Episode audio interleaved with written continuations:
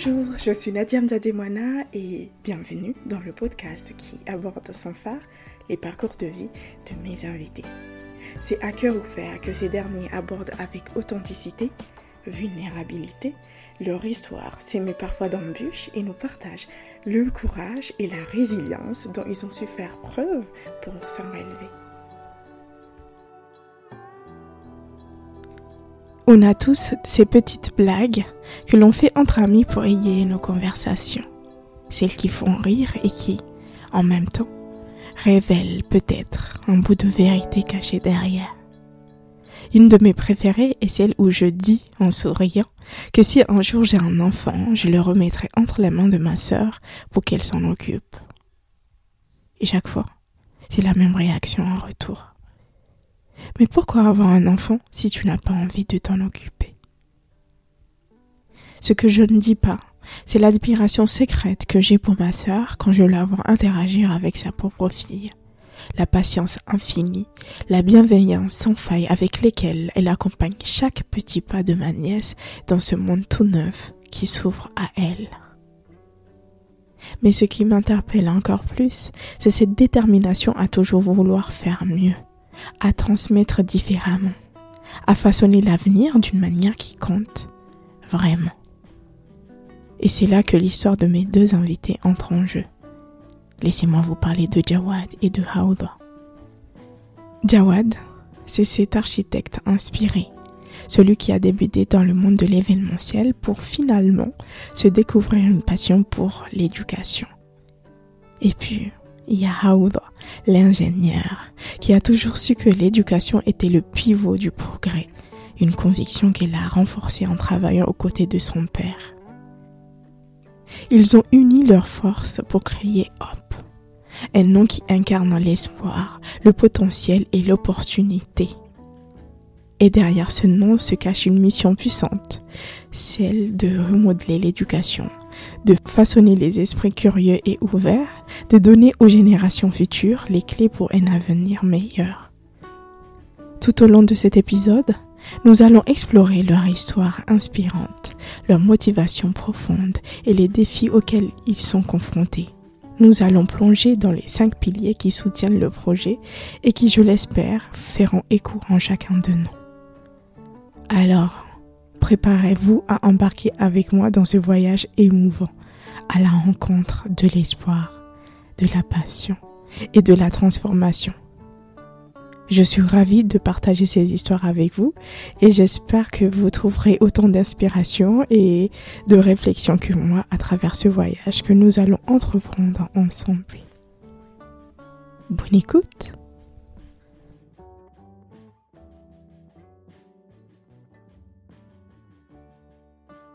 C'est parti, bonjour Arba, bonjour Jawad. Bonjour. Comment vous allez? Ça va très bien, merci et toi? Très bien aussi, merci. T'es trop à l'aise. le son, c'est bon oui, euh, Je sais plus, mais je, je suppose que si. Ouais, ça a l'air d'être pas mal. D'accord. Euh, merci de m'accueillir au locaux de Hop School, l'espoir. Ah, c'est avec plaisir. Pourquoi Hop? Bah, comme tu as dit, hein, c'est l'espoir. Euh, pour nous, l'éducation, c'est ce qui représente un peu l'avenir, un meilleur avenir. Du coup, euh, on essaye de. Pour nous, les enfants, c'est l'espoir de, de l'avenir. Donc, pour moi, c'est pour ça. Non, mais c'est exactement ça. On est en train de, de travailler avec l'espoir de ce pays. Yes, c'est un chantier, un gros chantier que vous ah êtes en train d'attaquer, je, trouve. Euh, est-ce que pour commencer, vous pouvez vous présenter? Je, je vais peut-être laisser la parole à Albert pour. Albert, tu peux commencer, me dire qui tu es, qu'est-ce que tu fais, euh, ton parcours. D'accord. Ben alors moi, je, je m'appelle Haouda Omar Moussine. Euh, je, suis, je suis née ici déjà. Euh, ensuite, euh, par rapport au travail de mon père, j'ai assez voyagé depuis, depuis petit âge. Euh, du coup, depuis petite, je suis un peu euh, anglophone et francophone en même temps. Du coup, j'ai cet amour de, déjà de, des différentes langues et, de, et du monde anglo-saxon. Ensuite, j'ai fait mes études ici et dans d'autres pays. par contre, mes les études universitaires, je les ai fait en Malaisie. Euh, du coup, c'est là où on s'est rencontrés et on en, on, en reviendra.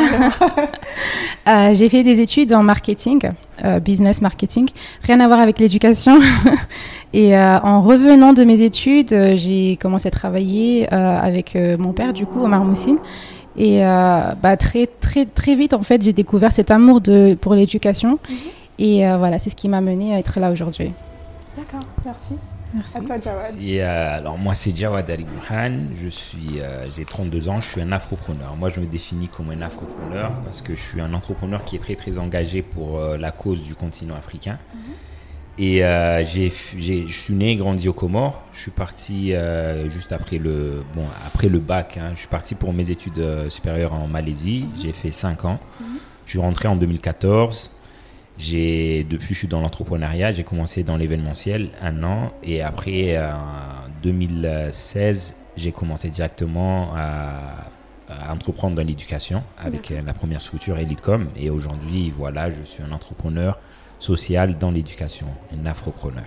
Alors euh, ce que j'entends de vous deux, c'est que chacune de son côté, chacun, chacune de son côté a, manifesté ou développé son intérêt pour euh, l'éducation. Mais comment c'est né? Parce que vous auriez pu euh, vous, lancer, par exemple, pour toi, Ardois, tu aurais pu continuer sur ta voie de marketing. Pourquoi cet intérêt de l'éducation? Et comment c'est arrivé?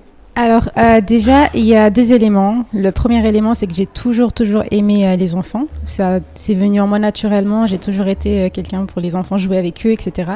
Et deuxièmement, c'était justement cet amour de, de, la langue anglaise. Donc j'ai toujours voulu transmettre en fait cette langue-là. Donc initialement, c'est à partir de ces deux-là, j'ai voulu transmettre la langue anglaise à des enfants, donc plus plus jeunes. Et ensuite, euh, en rencontrant Jawad et en partageant avec lui, c'est là où, ça nous a tilté. Ah, mais pourquoi pas faire, euh, faire ça? Voilà. Alors, moi, je me. C'est quelque chose. tu m'aurais dit ça avant 2016. Ça, moi, je vous ai dit, c'est impossible. Ça, je peux pas travailler dans l'éducation. Ça n'a jamais été quelque chose. Mais quand je suis rentré, j'ai, euh, quand j'ai commencé Elitecom, il fallait que j'aille dans les écoles, aller promouvoir les universités en Malaisie pour les, les encourager à venir. Donc la première fois, je, suis parti avec deux collègues pour faire une présentation à Abdulhamid. Et on est rentré, j'ai fait la présentation, j'ai présenté euh, Malaisie en tant que pays, j'ai présenté les universités que je représentais. Et en fait, le, ce que j'ai ressenti en ce moment-là, c'était quelque chose d'exceptionnel. C'est-à-dire, je ne l'ai jamais ressenti après. Je suis sorti, j'avais juste envie de refaire la même chose. Et le lendemain, on est reparti encore voir une autre classe et on a enchaîné tout un mois. On a euh, sillonné toutes les écoles. Et c'est quelque chose que j'ai senti que j'ai envie de faire ça tous les jours. Et à partir de là, j'ai commencé à me chercher encore plus à connaître. Parce que les jeunes, ils me posaient des questions, genre comment est-ce que je vais trouver ma passion? Comment est-ce que je vais pouvoir trouver ce que j'ai envie de faire? Moi, j'ai aucune idée. Comment est-ce que je vais pouvoir apprendre des choses et les mettre en pratique ici au Comores Donc en fait, c'est des questions. Quand je suis rentré, je me, commençais à me poser, j'ai commencé à faire des recherches. Je suis assis euh, euh, dans mon bureau pendant des heures, essayer de trouver des réponses à ces, ces questionnements-là. Et là était né, en fait, c'est là où je me suis découvert l'amour de l'éducation. Et à partir de là, ça a été juste une évolution. Ok, c'est les jeunes, mais maintenant, comment ça se passe avec les enfants? Comment ça se passe avec euh, les adultes qui n'ont pas bénéficié d'une bonne éducation avant, qui veulent se relancer? Et là, c'est depuis, à partir de là, mon amour pour l'éducation est né. Et là, je savais que j'allais entreprendre dans tout ce qui est euh, éducation. Je suis obligée de revenir euh, sur le fait que tu allais voir les écoles, euh, en tout cas les, les, les, étudiants, on appelle les étudiants, les élèves. les élèves. Euh, pourquoi les élèves Comment tu as eu cette idée d'aller de, rencontrer ces élèves-là?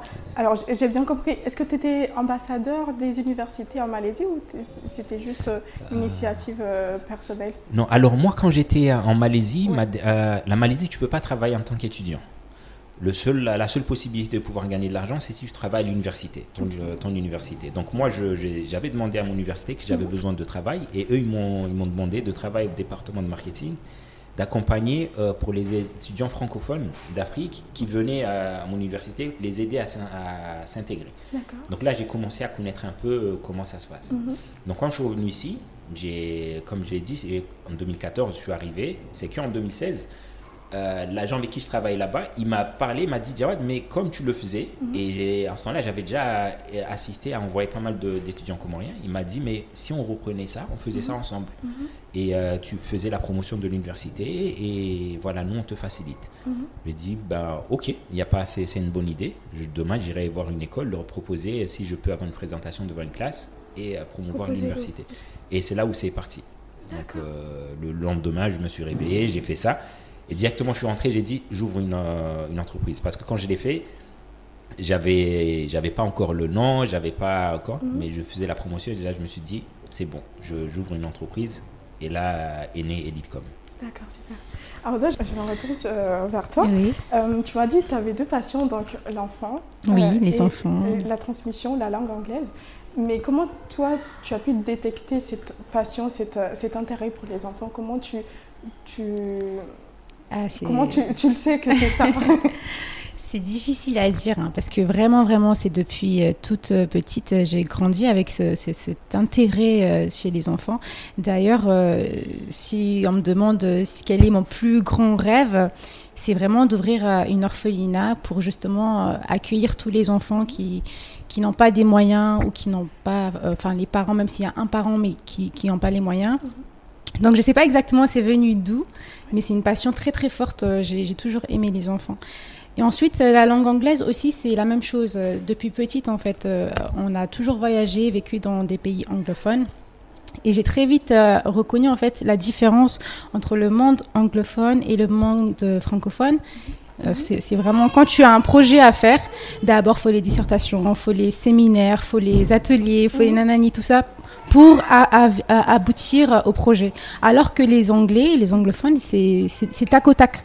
C'est action, réaction, enfin on, on met en place tout ça et simultanément on fait tout ce qui est documentation. Donc j'ai beaucoup aimé ça. Euh, Quand j'étais à l'école ici euh, ou dans d'autres pays francophones, euh, les, les cours étaient différents. Il y avait beaucoup de dissertations, beaucoup de voilà d'écrits. C'est ça, voilà. Euh, dans les pays anglophones, c'est beaucoup de pratique en fait. On, on utilise nos mains, la créativité. Il n'y a pas de réponse exacte, mais tant qu'on comprend le concept en fait, Mhm. c'est ça qui était bien. Donc j'ai beaucoup beaucoup aimé euh, euh, voilà le monde anglophone, l'apprentissage anglophone par rapport au. D'accord. Euh, à quel moment intervient euh, ce, ce projet, ce beau projet de créer ensemble euh, Hop? Et surtout, d'où est venue l'idée de révolutionner en quelque sorte euh, l'éducation? Parce que je pense que cette euh, façon d'enseigner euh, nous vient de, l'extérieur. Mais comment, comment ça se fait que vous, vous, en décidant de créer, d'ouvrir une, école, vous ne l'avez pas fait comme ce qu'on voit habituellement ici, mais vous avez décidé de faire autrement? Alors, tout a commencé quand, quand moi, personnellement, je rentre dans le monde professionnel. Donc, comme je vous ai dit, en rentrant de la Malaisie, de mes études, euh, je travaille directement avec mon père qui avait des sociétés un peu diverses. Il y avait dans l'automobile, il y avait dans le poulailler, dans l'agriculture. Enfin, il y avait pas mal de, sociétés. Le plus gros des problèmes qui étaient communs dans, dans, dans, dans, les, dans toutes les sociétés, c'était euh, ressource, les ressources humaines. Donc, euh, les, les, les employés qui avaient des compétences ou pas, ou leur manière de penser, euh, comment on dit, leur mentalité, tout ça, c'était un gros, gros, gros souci. Et pour moi, c'était, il fallait voir la source, il fallait euh, retravailler euh, cette source-là, enfin, ça veut dire dès l'enfance, parce que là, ok, on peut leur faire des formations, etc., mais ça y est, leur, euh, comment on dit, leur, Leur état d'esprit. leur leur caractère est déjà formé. Euh, tandis que les enfants, on peut euh, retravailler euh, très tôt et peut-être changer la méthodologie. Et en fait, en juste en ayant cette pensée-là et en partageant souvent, parce qu'on partage souvent, souvent avec euh, Jawad par rapport à l'éducation, on s'est un peu, on s'est, comment on dit, on s'est inspiré de, de, la Finlande. C'est magnifique là-bas. Leur éducation là-bas, c'était, c'était incroyable de, de voir comment ils comment ils faisaient les choses et les résultats qu'ils avaient. Et euh, à partir de là, on s'est dit, allez, viens, on voit un peu comment d'autres euh, d'autres pays font, d'autres, etc. Donc, on, on a beaucoup fait des recherches en fait sur les différents types d'éducation, et on s'est dit, ok, maintenant qu'on a toutes ces idées-là, euh, il faut adapter tout ça à notre pays, à notre religion, etc., à ce que nous, on a besoin aux Comores euh, et, et dans l'Afrique.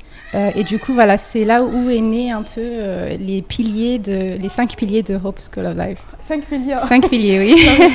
Ok. Est-ce que tu peux nous parler de ces cinq piliers, euh, Jawad Euh, oui. euh, alors voilà, les cinq piliers. Le premier, c'est les citoyens modèles.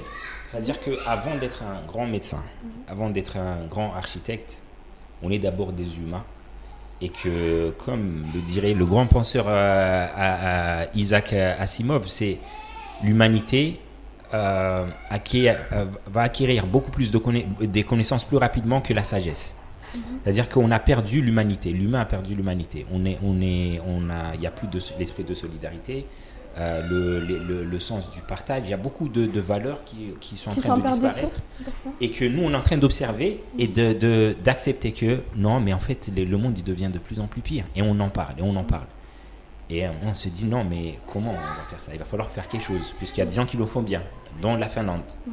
Eux, ils privilégient beaucoup plus les premières années, ils privilégient beaucoup plus le vivre ensemble. Mhm. On te félicite quand tu donnes. Mhm. On te récompense quand tu partages.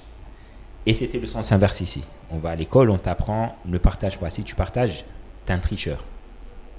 Et on finit les études, on te demande, vous n'arrivez pas à vous partager, vous n'arrivez pas à travailler ensemble, puisque vous nous avez dit pendant des années que ne partagez pas. Donc nous, en fait, c'était quelque chose de très important de travailler sur l'humain en tant que, en tant qu'humain, les valeurs en tant que musulman qu'on nous donne notre prophète Mohammed sallallahu alayhi wa sallam, qui était connu par sa, sa bonté, par ses, donc nous, on a voulu avoir ça, vraiment. Et il n'y a pas meilleur que la religion musulmane, puisque c'est ce qu'il nous donne. Donc on a le premier pilier, c'est la religion musulmane, pas dans le sens où on va retenir le Coran, on va bien lire, mais être des êtres, euh, des citoyens modèles.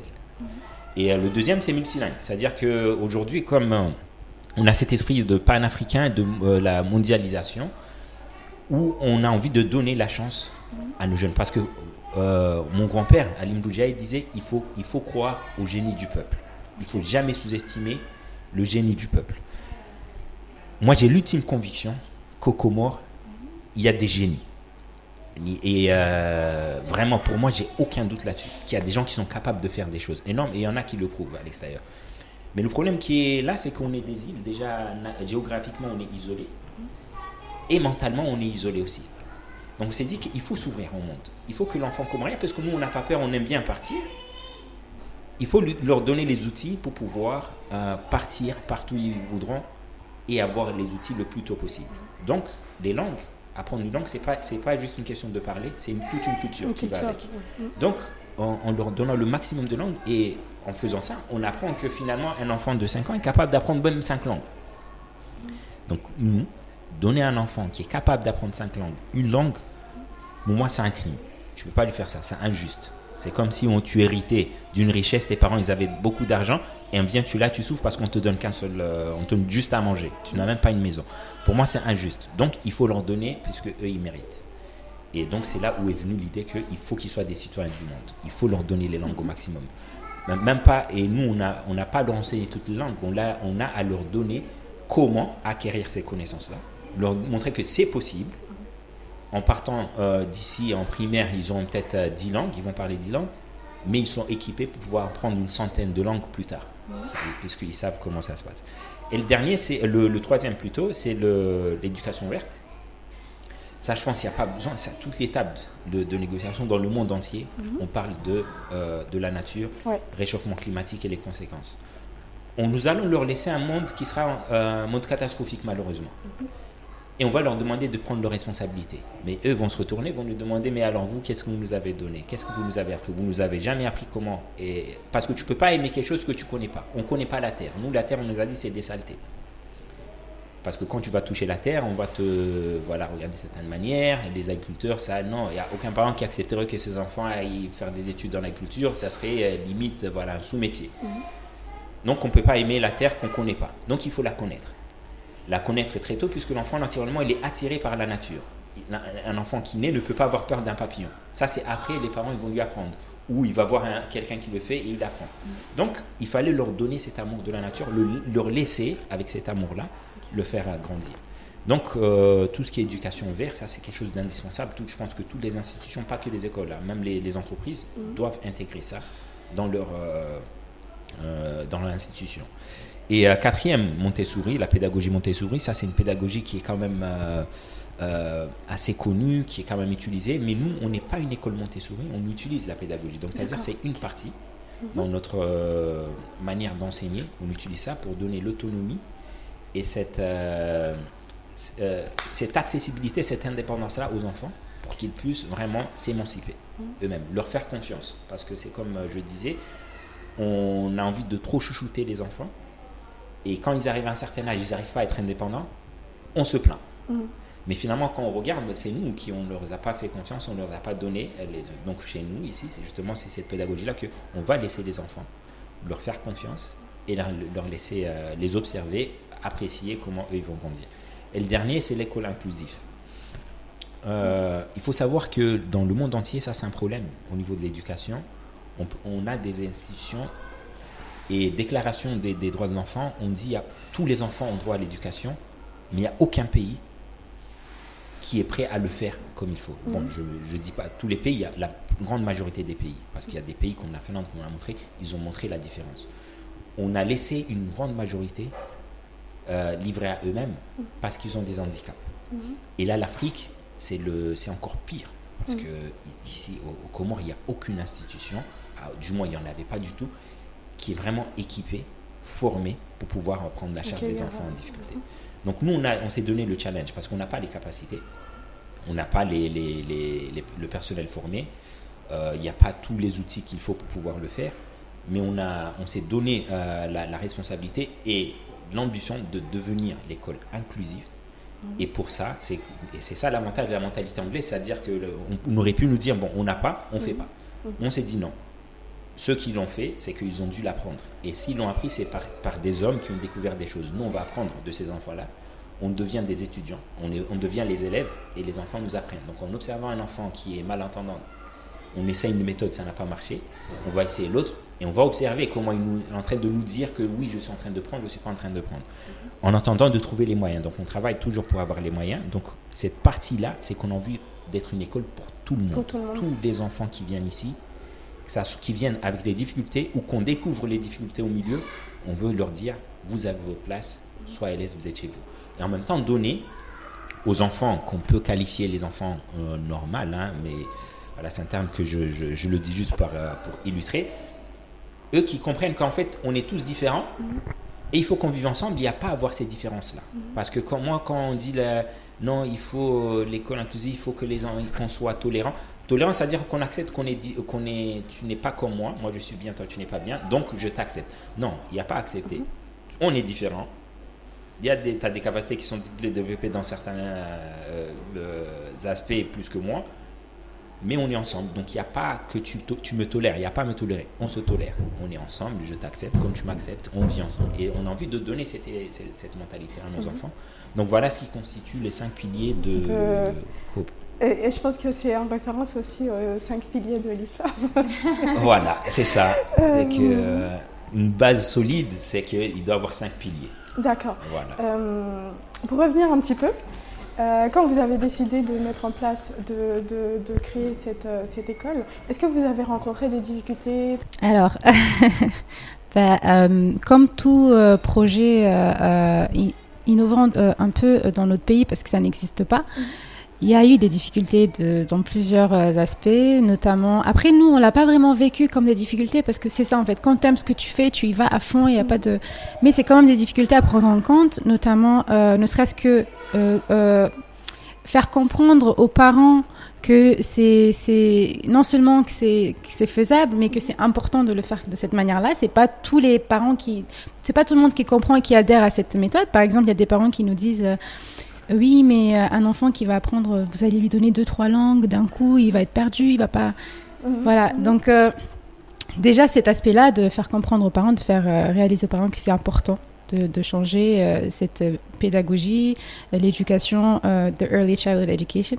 Et ensuite, deuxième aspect, c'est ah, là, c'est le plus grand problème, c'est de trouver des personnes qui sont, voilà, euh, parce que nous du coup ce qu'on fait c'est que on sait que ici vu que ça n'existe pas encore et que notre euh, nos piliers sont assez spécifiques sont assez différents de toutes les autres écoles euh, on, les prend et on les forme d'abord. Donc nous, on préfère souvent prendre des feuilles blanches, on les appelle des feuilles blanches, donc qui viennent tout juste de, terminer les études ou qui ont un peu enseigné ici là-bas. Mais nous, dans tous les cas, on, te prend même si tu as des expériences fois 20, 20 ans d'expérience, mais on doit te former, dans tous les cas. Voilà. voilà. Donc ça, ça peut être compliqué. On, a aussi des horaires très très différentes euh, des autres écoles, de longues horaires. Donc trouver des gens qui, en fait, qui sont cette, qui ont cette ouverture d'esprit de se dire que si, si c'est différent, mais euh, c'est bien. Voilà. Donc euh, moi, c'est les deux, c'est les deux. Et puis il y a, y a aussi l'aspect financier. parce que monter un projet comme euh, celui-ci, c'est un projet qui demande quand même, euh, parce que c'est un secteur qui est aussi régulé, donc il y a, c'est quand même, ça demande pas mal de, de, de- de moyens, et que ici, il y a personne qui donne euh, aux gens qui commencent. En fait, il faut avoir déjà quelque chose, euh, commencer au moins deux ou trois ans, et là, tu deviens crédible. Les gens vont voir si on t'accompagne ou pas. Donc ça, c'était aussi un très gros vous, challenge. comment vous avez fait? Euh, on, a, on a pris tout ce qu'on avait. Ouais. On a commencé par une petite salle Mhm. avec 13 enfants. Et on s'est dit, on avait confiance que de toute façon, euh, ce projet-là, il va au-delà de l'argent. Mhm. Donc peu importe ce qui va arriver, on y va. Et nous, on est, on est des entrepreneurs et le, le risque, ça, ça fait partie. Et on a commencé. Mhm. Et à partir de là, tu sais, Allah, il est, il est là, il voit. Mhm.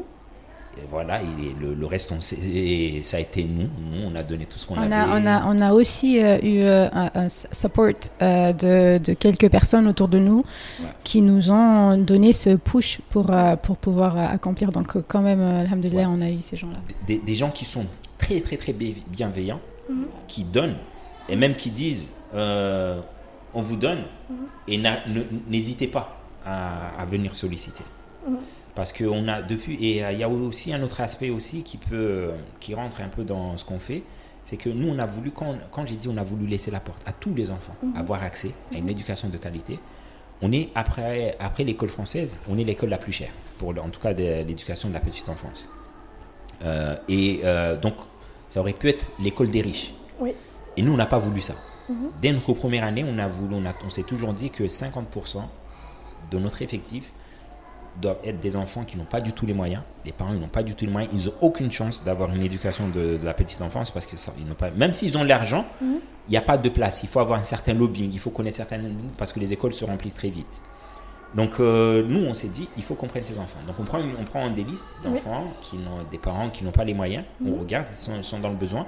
On les prend et l'école va les parrainer jusqu'à trou- ce qu'on trouve des sponsors. Donc D'accord. ça soit des particuliers, des entreprises, des ONG.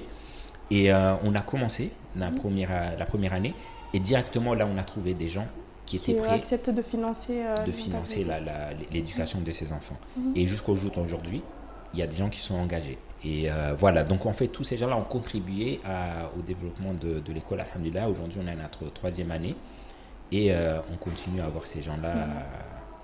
euh, qui nous accompagnent. qui vous accompagne. Euh, depuis tout à l'heure, on, on parle de, du fonctionnement, de comment vous, vous faites avec les, les- les enfants, mais on n'est pas allé au fond des choses. Est-ce que vous pouvez me parler un peu d'une journée type chez Hop avec les enfants? Comment ça se passe? Très bien. Alors, euh, bah déjà, euh, l'équipe doit être là à 7h30 parce que euh, la rentrée se fait à 8h. Donc, les enfants arrivent à 8h, on attend jusqu'à 8h15 histoire que tout le monde arrive. Et là, à partir de là, on commence directement avec un doigt. Un doigt de protection, surtout pour protéger les enfants, etc. Donc, ça consiste à différentes sourates. Et on met le doigt dans des haut-parleurs et avec tous les enfants, on récite tous ensemble ce doigt-là. Et ensuite, une fois que le doigt est fini, on passe à l'hymne national comorien, c'est très important. Donc, euh, les enfants se mettent debout, voilà, on respecte et on, on chante l'hymne national. Une fois qu'on a fini ça, ça c'est, la routine. Tous les matins, on fait ça. Une fois qu'on a fini ça, donc euh, disons 9 heures, commencent euh, les cours. Donc, les cours, c'est- Ici, les cours sont très très différents. Ça ressemble pas du tout à des. Déjà ici, on n'a pas de tableau. Euh, quand on regarde les classes, etc., il n'y a pas de tableau. Euh, Il n'y a pas des murs qui séparent les classes. Tous les enfants sont euh, à côté. Ils apprennent à, à- à apprendre et à vivre ensemble, que ce soit les grands avec les petits, les petits avec les grands. Donc, euh, ils font des cours, euh, une heure de temps de cours. Donc, quand je dis cours, c'est le moment où on te demande de t'asseoir euh, sur des tapis. Il n'y a pas de chaises, etc. Parce que les enfants, pour nous, ils ont besoin d'être libres de mouvement, de voilà, etc. Être à l'aise. Donc, on se pose sur des tapis, on fait le cours à- toujours à travers des activités, à travers des jeux, euh, mais pas plus d'une heure de temps. Donc, ça, c'est le maximum. Pourquoi, pourquoi le... bah, parce que euh, on peut pas, on peut pas. euh, si tu veux pousser plus, en fait, là tu tu tu gâches euh, l'esprit, de, de- l'amour pour apprendre aux enfants, l'enthousiasme. Un enfant, il va être à fond, mais il peut très vite. euh, ne plus avoir d'intérêt, voilà, être distrait, vouloir faire autre chose, etc., etc. Donc il faut pas le bloquer dans ce, sinon on, on le perd. Mhm. Il peut, hein, il peut faire, on peut le forcer à faire, mais c'est pas, c'est pas, c'est bah, c'est pas nous, c'est pas ce qu'on a envie de faire. On veut que les enfants prennent du plaisir à apprendre. Et pendant cette une heure là, euh, il doit y avoir plusieurs activités justement parce qu'une activité peut pas durer plus de 15 minutes. Donc par exemple si la leçon c'est les couleurs, il faut penser à trois quatre activités pour réviser les couleurs. Donc activité je dis c'est des jeux, ça doit consister à un visuel, euh, à, à- à l'écoute, voilà et au mouvement. Pourquoi pas même le sensoriel, le toucher, euh, le goût, etc., l'odeur. Donc, faut travailler tous ces sens-là pour pouvoir captiver l'enfant. Ensuite, après cette heure-là, euh, donc vient 10 heures. 10 heures, c'est souvent l'heure où les enfants ont faim. Donc, ils prennent leur goûter. euh, ils prennent un goûter. Souvent, les enfants ont conseillé aux parents de ramener deux goûters, euh, un sucré, un salé. parce qu'il y a deux fois de- des horaires. No- Normalement, les enfants, quand ils ont faim, ils ont le droit d'aller manger. Il n'y a pas vraiment d'heure de récréation. Mais voilà, avec la routine, etc., fait que tous les enfants, c'est à 10 heures, ils prennent leur goûter et ils vont manger. Ensuite, après ça, euh, c'est une heure de My Choice Program. Donc, My Choice Program, c'est euh, les enfants qui choisissent de même ce qu'ils veulent faire. Donc, ils peuvent choisir entre des activités outdoor, donc à l'extérieur, ou euh, de l'artistique, ou, ou, euh, des activités. Donc, les activités, ça peut être tout, hein, les maths, français, géographie, selon les différents jeux qu'il y a dans la salle. Et ils peuvent aussi choisir une activité euh, sportive. Mhm.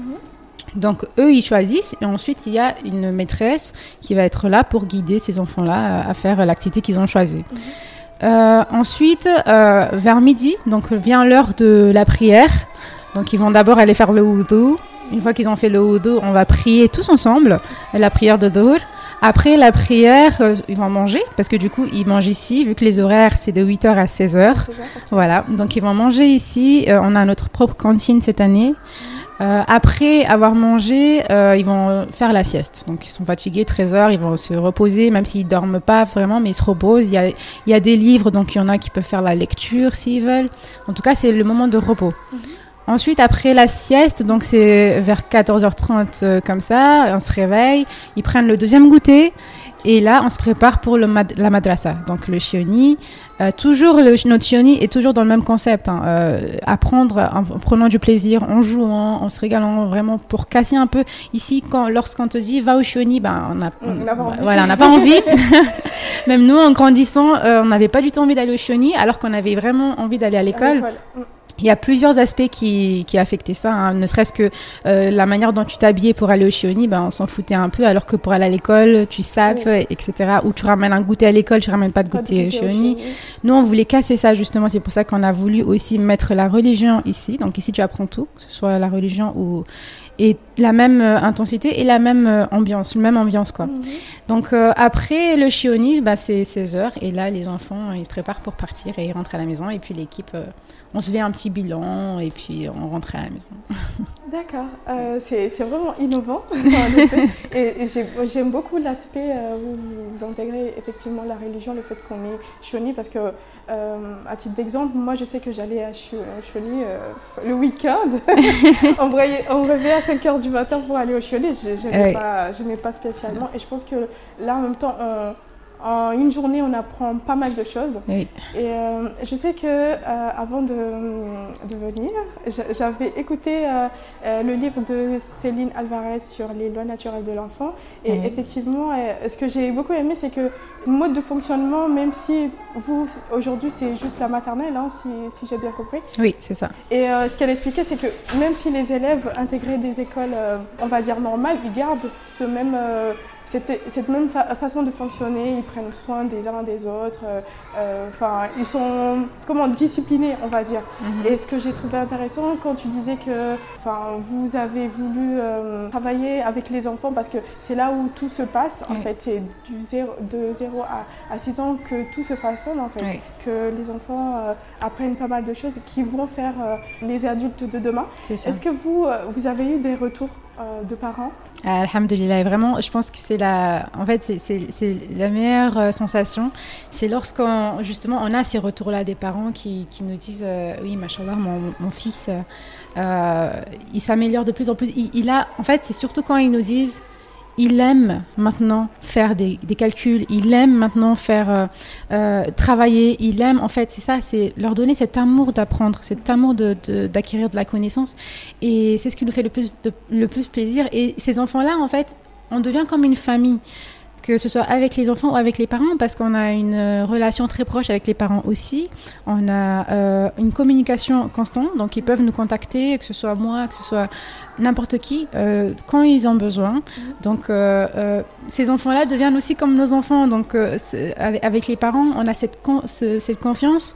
Et du coup, oui, alhamdoulilah, ça, on, a, on a des retours. Oui. pour, pour donner un exemple, il y a eu un... Parce que nous, généralement, l'école classique, c'est à partir de la CP, on va commencer à travailler la lecture et l'écriture. Mmh.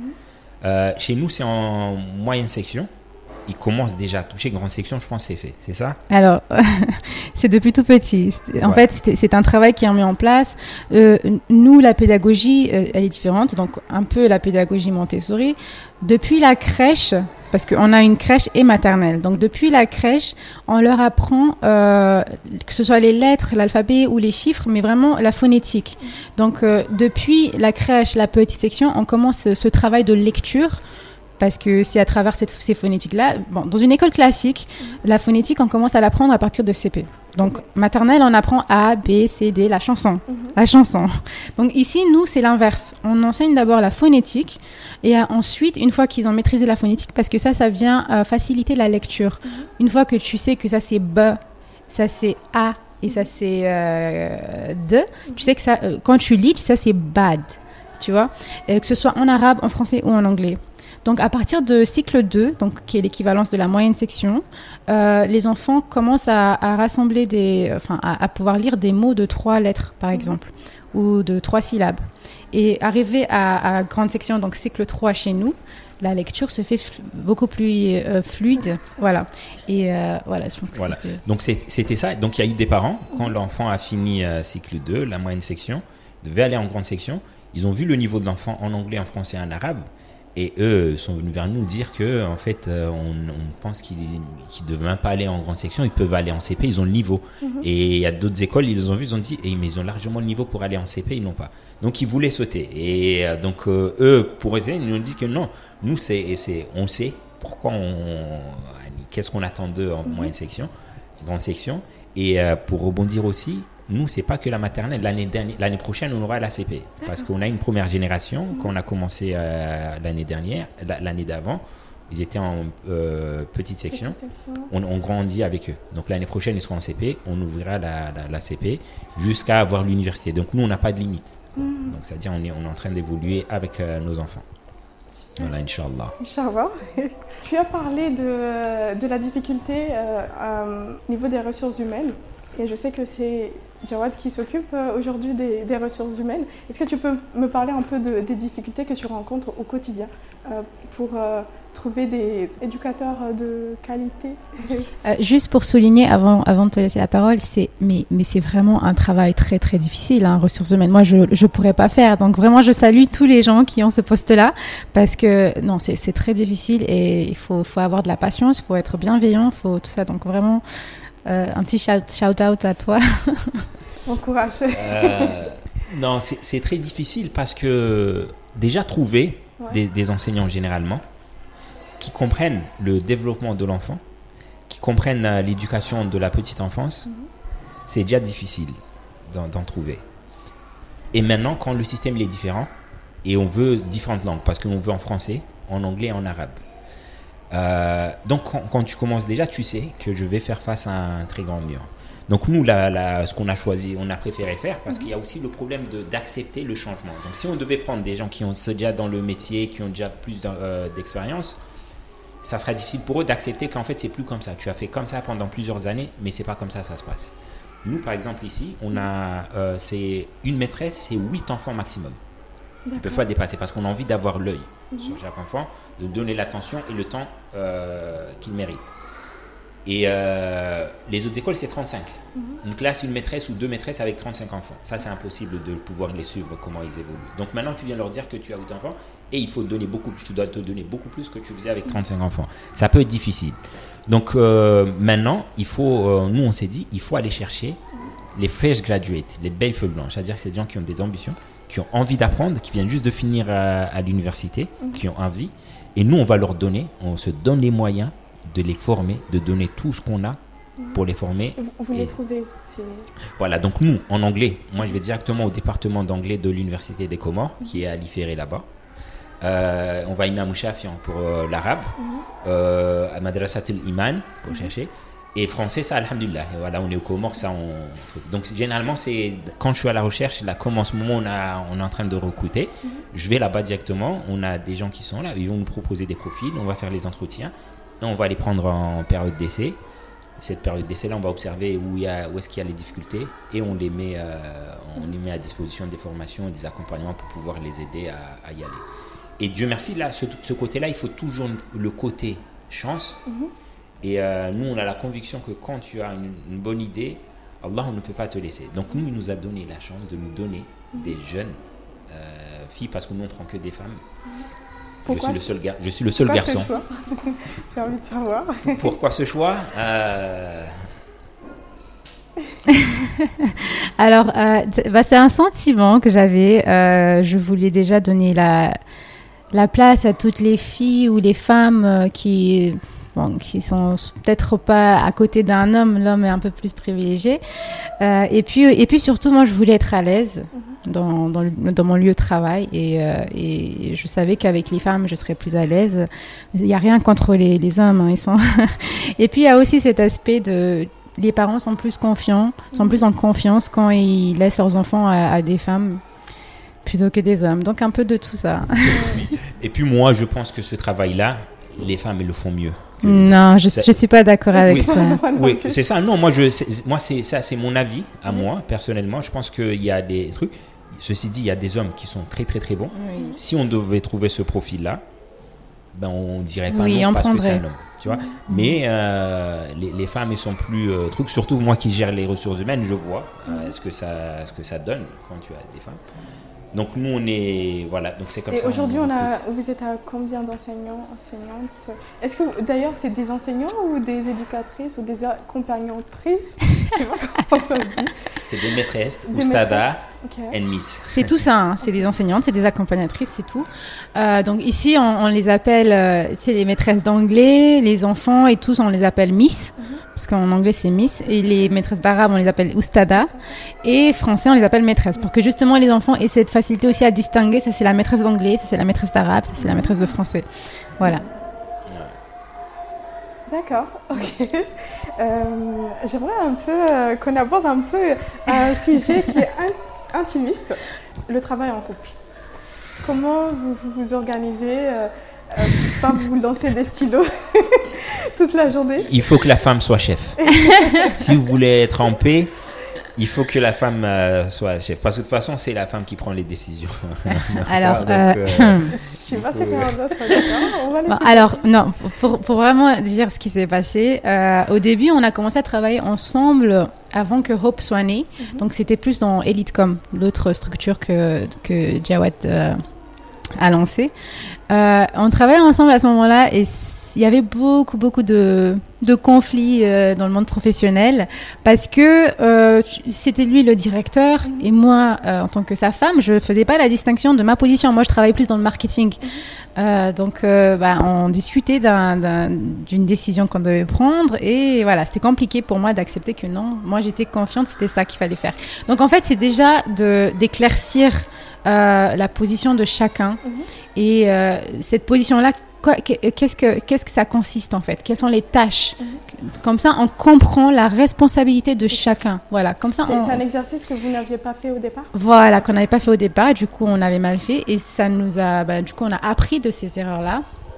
Quand on a, en lançant Hope, heureusement, euh, on avait déjà compris certaines choses, et puis bon, euh, pour lui, euh, lui, lui, il est convaincu que en me laissant à la place de chef, c'est un peu plus facile pour lui. Mais moi, je pense vraiment que c'est cette étude-là de, de savoir que la responsabilité de chacun est respectée, parce qu'aujourd'hui, il est responsable des ressources humaines, même si moi j'ai mon avis et mon ressenti, je suis beaucoup plus volcanique que lui, lui beaucoup plus calme dans la compréhension, etc. Donc je suis et je dois faire ce de le laisser faire son travail. Et de, de faire confiance euh, les décisions qu'il prend, etc. Donc, euh, vu qu'on a travaillé sur ces différentes tâches, ces différentes responsabilités, et ben, c'est beaucoup plus fluide. Et puis, on est deux personnes aussi, euh, je pense, hein, euh, en termes personnels, on arrive à vraiment communiquer, à partager. Et en fait, on aime, c'est notre passion à tous les deux. Donc, on, on, on aime trop parler de ça, même à la maison, même ça. Ah, J'allais vous poser la question, est-ce que vous arrivez à vous déconnecter? Ah bah non, parce que oui, c'est ça. pour euh, ne pas en parler. Parce que, et surtout, il y y a autre chose aussi. Que moi, je dirais que c'est euh, c'est de la chance, Allah euh.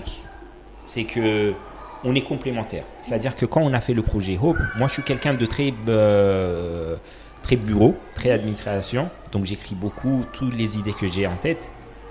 Mais la vérité, si je devais les mettre en place, c'est-à-dire qu'aujourd'hui, je connais comment un enfant de 0 à 7 ans se développe, qu'est-ce qu'il lui faut. Je connais la théorie. Mais si je devais rentrer en salle, le mettre en place, j'aurais pas mal de difficultés.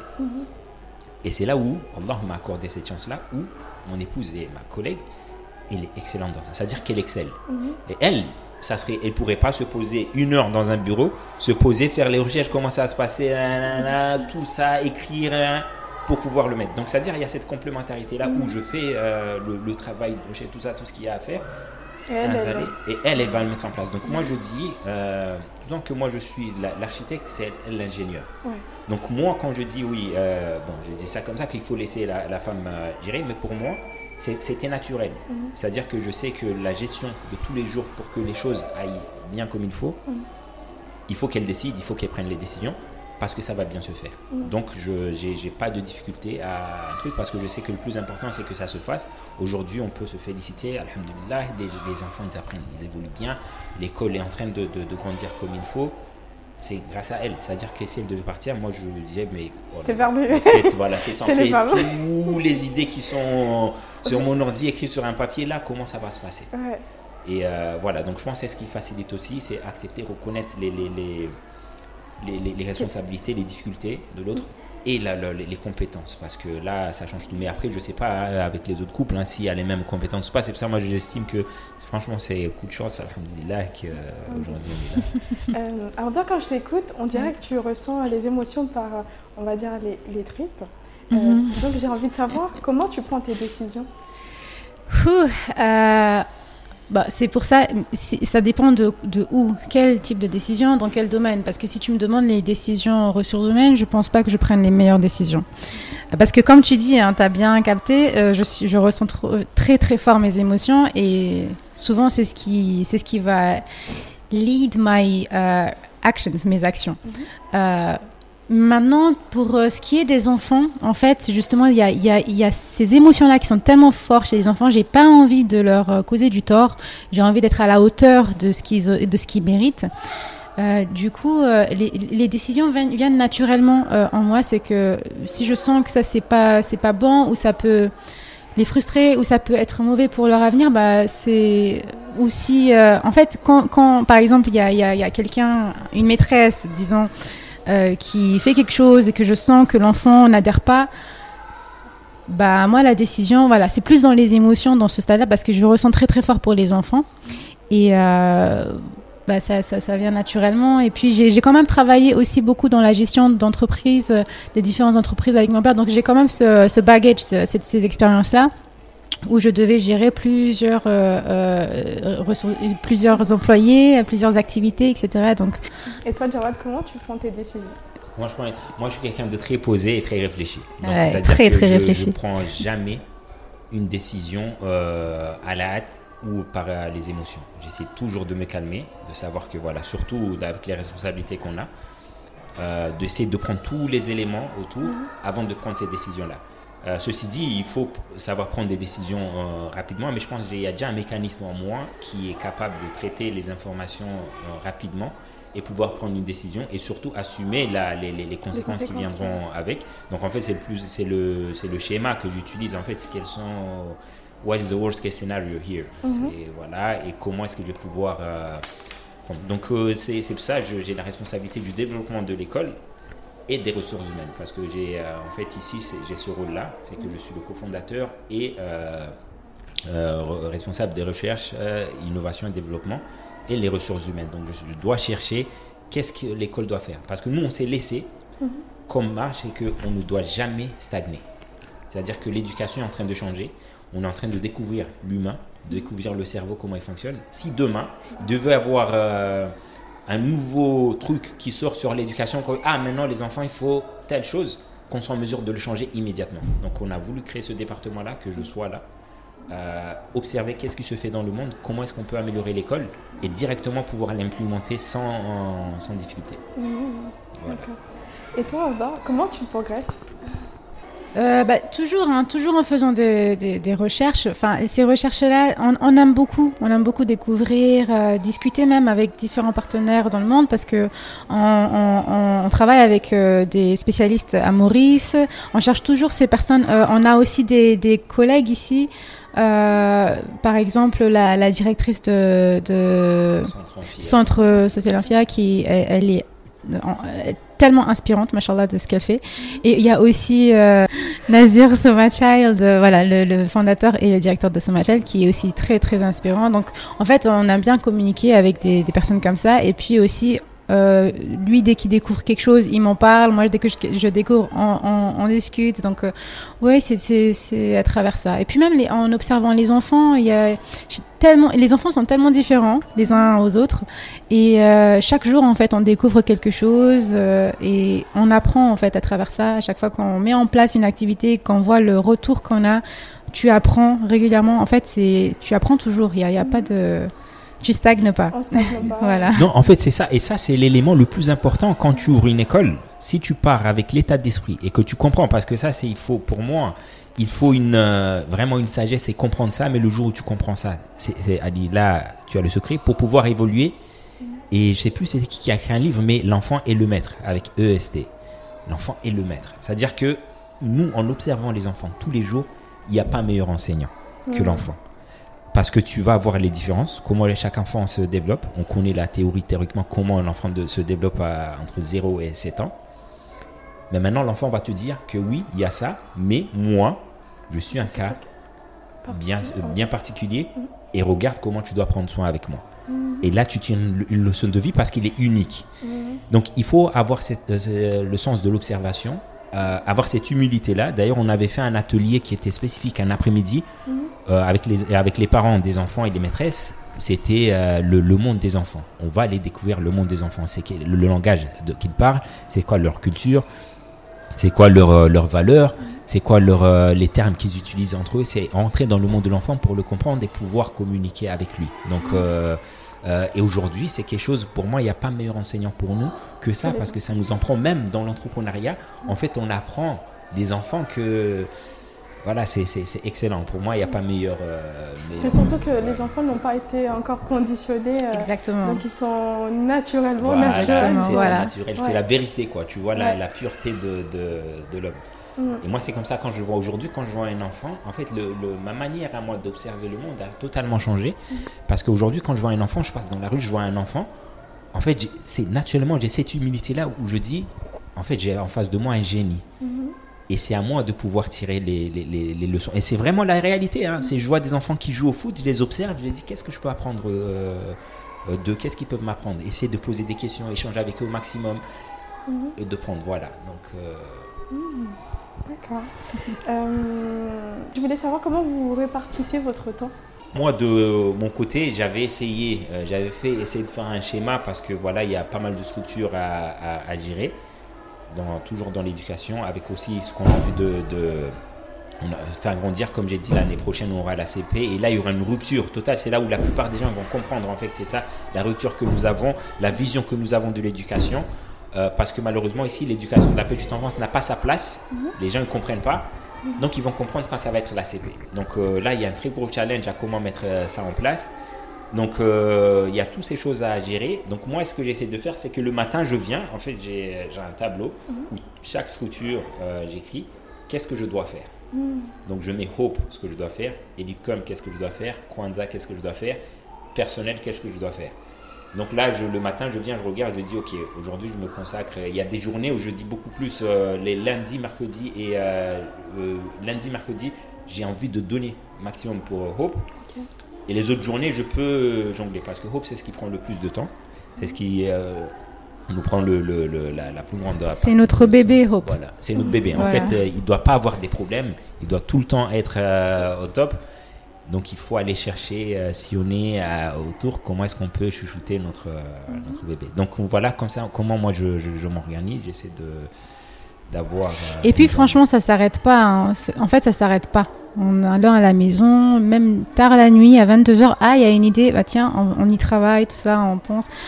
Puisque nous, on prend tellement du plaisir dans, dans tout ça, donc euh, on le ressent pas comme ce, ce poids, c'est un travail, oui, il faut se déconnecter, pas du tout, ça, on prend du plaisir à en discuter, à échanger, à penser, comment, euh, qu'est-ce qu'on peut créer euh, maintenant, qu'est-ce qu'on peut faire, qu'est-ce qu'on peut changer, qu'est-ce qu'on peut, etc., etc. Donc ça, ça s'arrête pas. Selon vous, c'est quoi le secret de la réussite? Ah, aimer, aimer ce qu'on fait déjà, c'est très très important. Être passionné de ce que de, de ce qu'on fait. Euh, pour moi, c'est le number one. S'il n'y a pas ça, pour moi, c'est l'ingrédient secret. Il faut aimer ce que tu fais. Euh, et, je dirais aussi, euh, il faut y aller. Il faut y aller. Faut faut éviter d'en parler pour être rassuré parce que tu seras pas rassuré. Il y aura toujours des risques, etc. Il faut se lancer. Lance-toi. et Vas-y. Juste fais un pas, même si c'est un petit pas, mais juste fais un pas chaque jour et et voilà. Il faut y aller. Moi, je dirais que c'est la même chose. Il faut aimer. Et non, même pas. C'est même pas qu'il faut aimer. Fais ce que tu aimes. Va chercher ce que tu aimes. D'abord, apprends à te connaître. Fais ce que tu aimes. Si tu estimes que c'est important, fais-le. Faut même pas écouter les gens qui vont dire. Même si les, les chiffres sont contre toi, ça tout a été prouvé que c'est pas possible que ce business marche au Comores. C'est pas possible. euh, D'ailleurs, je reviens un peu parce que par rapport aux difficultés qu'il y avait, euh, il y, a- il y a une difficulté que euh, c'est un secteur régulé, l'éducation. C'est-à-dire que tu peux pas ouvrir une école comme tu veux. Tu peux pas avoir la pédagogie qu'on voulons parce qu'on a envie de le faire, on le fait. Il faut aller au ministère de l'Éducation, avoir l'agrément. Donc eux, ils vont demander qu'est-ce que vous allez enseigner, comment ils viendront visiter, tout ce qu'il y a à faire. La plupart des gens, ils auraient dit c'est impossible parce que la vérité ici, c'est pas c'est pas possible. Il n'y a pas d'école qui ont le droit de faire les changements comme ils veulent. Le ministère, Mhm. ils- ça, ils sont très très durs. euh, strict. Et nous, on ne s'est pas arrêté à là parce que concrètement, sur papier, on ne peut pas. Mhm. Donc, il faut euh, que tu négocies, il faut que tu, euh, il faut qu'il y ait une loi qui soit votée, il faut tout ça pour qu'on change. Donc, nous, on aurait pu nous arrêter à là que non, c'est pas possible. Mais nous, c'était pas possible. C'est on va le faire, on le fait. Donc, en partant au ministère de l'Éducation, et c'est là la surprise. La plupart des gens ils vont penser que parce qu'on est au Comores, nanana, tout ça là, Alhamdulillah, on nous a pas du tout bloqué. Au contraire, ça a été direct. Poussez-les. Allez-y. Faites ce que vous avez envie de faire. Et jusqu'au jour d'aujourd'hui, le ministère de l'Éducation a toujours été derrière nous pour nous aider, Alhamdulillah, à, à- à le faire. Donc, euh, pour moi, c'est ça. C'est que aime. Il faut même pas faire attention à ce que les gens te disent. Il faut fais-le. De toute façon, c'est important. Nous, si quelqu'un vient nous dire aujourd'hui, non, mais l'éducation, tu sais, vous n'allez pas gagner beaucoup d'argent. Le succès, ça va prendre des, des années. Écoute, la mission, elle est là. Il faut éduquer une nouvelle génération de jeunes qui vont être leaders, qui vont changer les choses. Que je sois millionnaire, que j'ai juste euh, assez pour manger, cette mission, elle doit être faite. Il faut que bien qu'un commun le fasse, on va le faire. Et là, j'ai l'ultime conviction que le- la- tout ce qui est... Parce que quand on parle du succès, chacun va définir le succès, mais généralement, le succès, c'est est-ce que tu arrives à gagner de l'argent, est-ce que tu es bien en tant qu'en business, dans les business, tout ça. Pour moi, ça, c'est naturel. Ça, on n'a même pas le choix. Être riche ou gagner beaucoup d'argent, si tu fais ce que tu aimes, tu le fais bien, tu n'as pas le choix. Tu le feras euh, naturellement. Et ça, c'est l'ultime conviction que j'ai. C'est trop beau. Est-ce que vous avez des œuvres artistiques, littéraires à recommander Euh, Un livre? Les lois naturelles de l'enfant, Céline Tavares. Ouais, Euh, J'ai oublié qui est l'auteur de L'enfant et le maître. d'accord. C'est Ginter Poli, le, le, de- le- le Blue Economy, Ouais. euh, qui donne, des- en fait, c'est euh, des perspectives, parce que quand tu as envie de- de- d'innover, tu ne peux pas réfléchir que dans ton domaine. C'est-à-dire que si on a envie d'innover dans l'éducation, on ne peut pas rester que dans l'éducation. C'est-à-dire qu'il faut aller chercher ailleurs pour pouvoir amener cette inspiration venir. Donc Gutor Poli, il, est, il, est, il est excellent dans tout ce qu'il fait. C'est un entrepreneur qui innove énormément, qui aime casser les codes. Donc euh, son livre les, de Blue Economy, c'est quelque chose qui nous inspire énormément dans notre projet. Il y a aussi euh, Inri Saberkan, qui est... euh, voilà quoi. L'amour de la connaissance.